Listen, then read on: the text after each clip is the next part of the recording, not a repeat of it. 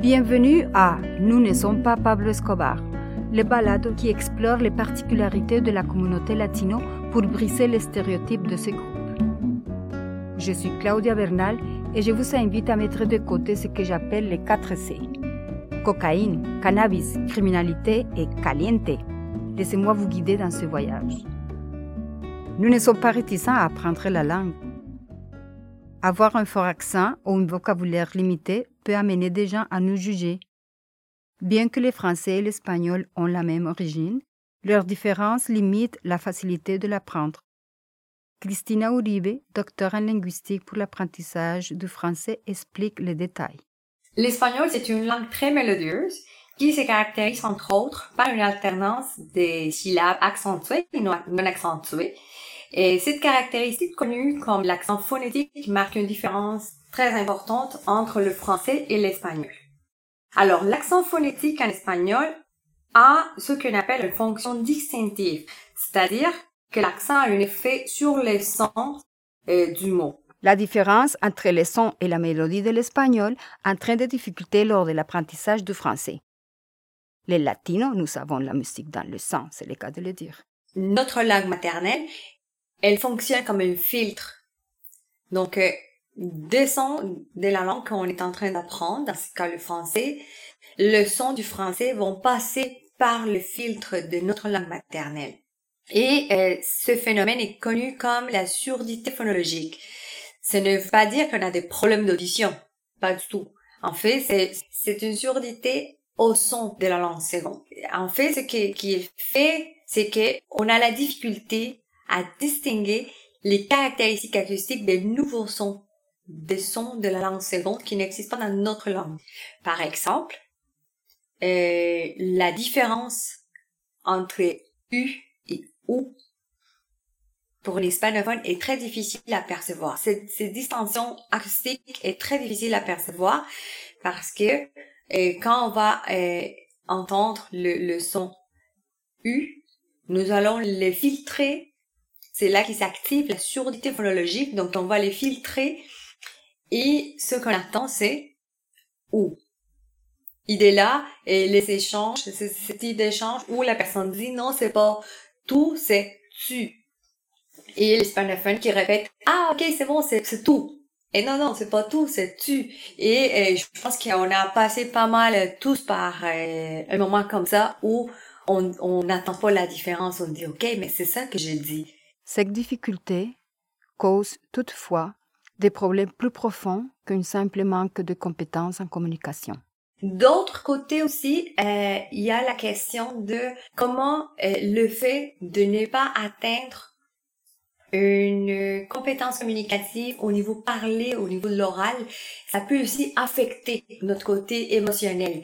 C'est-à-dire, on peut euh, vivre de la frustration aussi quand on se fait pas comprendre, quand on étudie, par exemple, on prend ses cours de français, on fait la francisation, si on est au Québec, par exemple, on fait la francisation, on fait des cours de français, on, on a aussi des certificats dans les universités, il y a des certificats en français dans.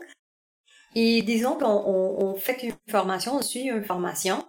Et après cette formation, on va, je sais pas, on va par exemple euh, faire on est entrevue pour un emploi, pour un poste, et on l'a pas. Et on, s'aperçoit que peut-être les personnes n'ont pas très très bien compris euh, mon idée, euh, qui qu'on a eu la difficulté à interagir. Donc euh, ça, ce type de, de situation, ça ça vient affecter aussi le côté émotionnel et on, on peut même aller euh, jusqu'à dire que ça peut affecter l'estime de soi.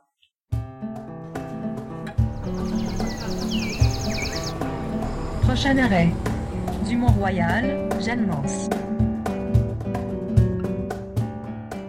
Eumir et Ari partagent leur expérience d'apprentissage du français. Nous, nous sommes nés à, Mexique on vient de, de la capitale et c'est chaotique. Nous avons appris la langue au Mexique avec un professeur, mais elle, elle, est venu de, de la France, donc c'était l'accent français. Mais notre première expérience au Canada avec la langue, c'était avec l'agent d'immigration. mais aussi c'était tellement drôle parce que eh, nous, nous, nous ne l'avons pas compris. J'espère que c'est bien dit. nous ne l'avons pas compris rien du tout. Nous, et nous sommes tellement nerveux. Oui, parce que c'est notre vraiment expérience. Oui. C'est pas comme un examen, c'est pas comme un professeur, c'est un agent de migration. Oui, et, et, il était tellement sérieux, oui. leur son québécois. Bon, la tête, c'est totalement en blanche. Oui, exactement. À cause de, de, de être nerveuse, parce que la personne est en face de toi et, et, il espère euh, quelque chose à dire et, et nous sommes comme oh, oh, oh, désolé oh, et, et dans ton tête tu veux traduire toutes les choses que tu as. Ne sortent pas dans ta bouche. C'est difficile. Oui le, le, défi le plus important était les langues et les, les, les accents. les accents. Parce qu'on n'avait jamais entendu le français québécois et ce sont totalement différent du français la français que nous avons appris. Oui, mais en même, en même temps, ce n'est pas facile d'atteindre le niveau intermédiaire avancé d'une langue en deux ans. D'accord? Oui, c'était le défi de l'appris en contre le temps parce qu'on doit nous intégrer rapide, trois mois, euh, six mois pour avoir euh, un travail, un premier emploi. Et bon, et ça, c'est le défi. De s'intégrer rapidement. Bonjour à, tout le monde. Je m'appelle Mayra Prado. Je viens du Venezuela. Je suis physiothérapeute euh, depuis environ 20 ans. Je suis arrivée au Québec euh, en 2015. Maintenant, 2021, ça fait six ans que je suis ici. Moi, je suis quelqu'un qui adore étudier. Moi, ça ne me dérange pas d'étudier n'importe quelle langue, n'importe quelle euh, connaissance qui me plaît. Les points avec le français et moi, je l'ai dit toujours, toujours, toujours. Je suis un bon produit du ministère de la francisation du Québec. Pourquoi? Parce que je ne voulais pas apprendre le français, je voulais améliorer mon anglais. J'ai pensé que je pourrais faire ma vie au Québec en anglais et ça c'est une grande erreur. Si vous voulez vous épanouir, si vous voulez connecter avec des gens, si vous voulez tisser votre réseau, c'est très important que vous parlez le français. Après que j'ai bien accepté que tout ce qui va se passer au Québec, ça se passera par les Français, je me suis dit, OK, je l'apprends de petit à petit. Quand tu arrives ici sans parler la langue, et tu dois rester en silence. Tu, passes beaucoup de temps avec toi-même. Tu as la chance de valoriser toutes tes expériences et te dire, mes poches sont pleines, je suis prête, j'ai besoin de savoir par où commencer. Et savoir par où commencer, ça prend que tu aies le courage d'aller chercher les autres, de les en parler, de te présenter avec la conviction de que tu es capable de refaire ton chemin. Il y en a plusieurs d'apprentissages. Je crois tout à fait que le premier, c'est l'humilité. L'humilité, ce n'est pas une question de que tu vas te laisser dépasser pour tout le monde. L'humilité, c'est la capacité de faire les choses un après l'autre avec un ordre logique que juste toi comprends.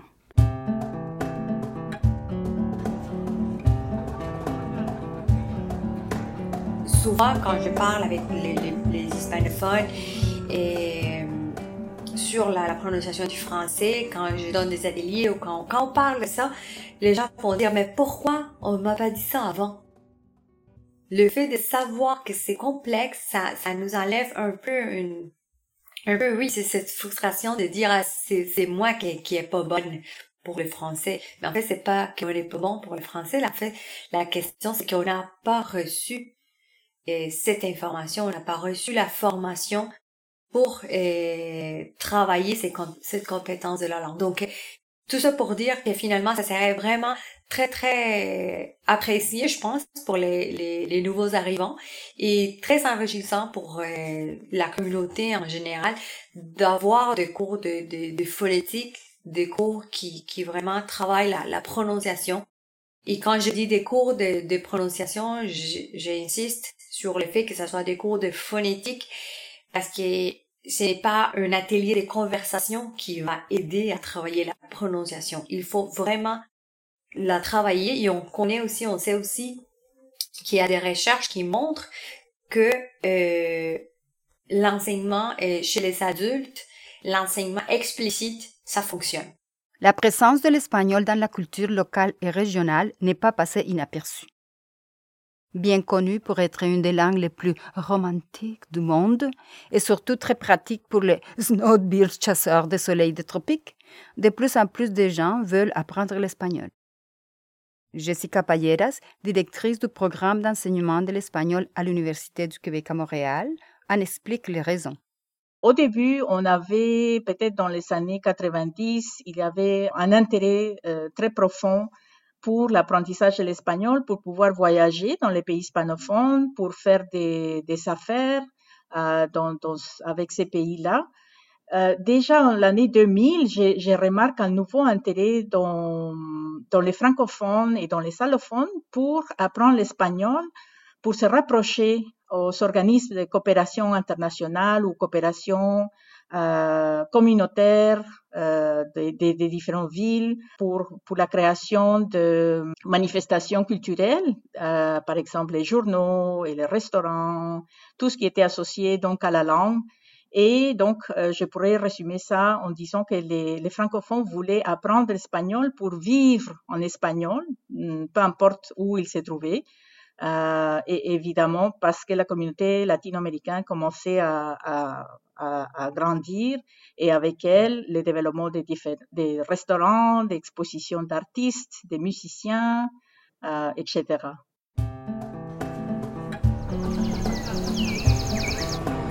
Prochain arrêt.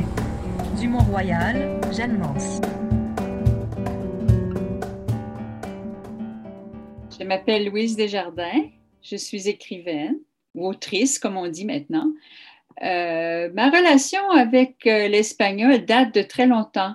Quand j'ai commencé à étudier à l'université, je m'étais inscrite en langue et puis dans les langues que j'allais apprendre, il y avait l'espagnol. Puis j'écoutais des chansons en espagnol, Mercedes Sosa et tout ça, j'adorais ça. J'ai toujours été, je ne sais pas pourquoi ça, m'attirait, euh, l'espagnol, mais je m'étais toujours dit, il faut que j'apprenne l'espagnol.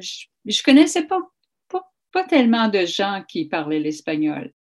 Dans ma famille, mon fils a épousé une Mexicaine, puis rencontré sa famille, et là, je me sentais très euh, malheureuse de ne pas tout comprendre, ce que ce qui se disait à table, et les gens avaient parfois l'air d'avoir beaucoup de plaisir, de rire, et moi, je ne pouvais pas comprendre. Alors, euh, et puis, euh, j'ai commencé aussi, j'ai publié des livres et puis à un moment donné, j'ai eu un livre traduit au Mexique et j'ai commencé à faire des lectures au Mexique.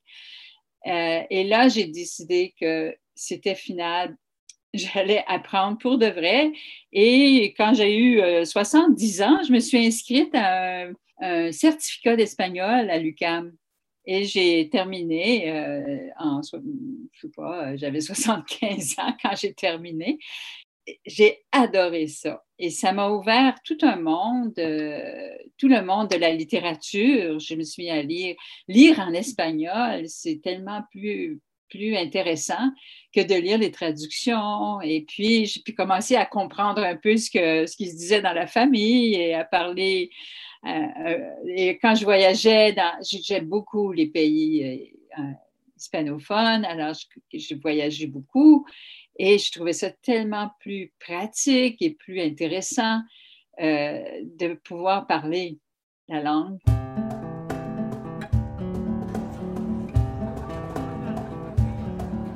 Il y a quelques semaines, j'ai organisé une présentation d'un diplômé du programme d'espagnol Et j'ai cherché un titre parce que c'est quelqu'un qui avait voyagé à travers plusieurs pays hispanophones. Et j'ai donné comme titre En busca del dorado, qui veut dire euh, à la recherche del dorado. Et c'est intéressant parce que finalement, euh, je crois que c'est ça. Les, les, francophones, ils cherchent El Dorado, pas dans le sens, euh, dans le sens euh, historique, mais plutôt dans le sens culturel. Et, et donc, euh, comment est-ce qu'on peut euh, s'imprégner de la culture locale, d'améliorer son espagnol et vice-versa. Je voulais seulement euh, ajouter que euh, nous avons une responsabilité, euh, nous les hispanophones, et je parle pour les prochaines générations. Moi, j'ai l'impression que c'est pas la responsabilité seulement des écoles ou des institutions de maintenir l'intérêt pour la langue. C'est la, responsabilité des parents, c'est la responsabilité des acteurs sociaux, des acteurs clés dans la communauté, de continuer à développer la passion pour la culture, la passion pour la langue, pour qu'elle elle meure pas. Par ailleurs, euh, la langue espagnole est en train de grandir et grandir. Euh, on est à peu près 600 millions d'hispanophones autour du monde. Donc, euh, ça montre que on, on, essaye de faire tous nos petites contributions euh, vers cet objectif. C'était Nous ne sommes pas Pablo Escobar, un balado écrit et réalisé par Juana Rubio. Texte additionnel, Danae Suriné Barrera. Musique, Oscar Salazar. Une production de Engaged Podcast Mode. Je suis Claudia Bernal. Hasta la próxima.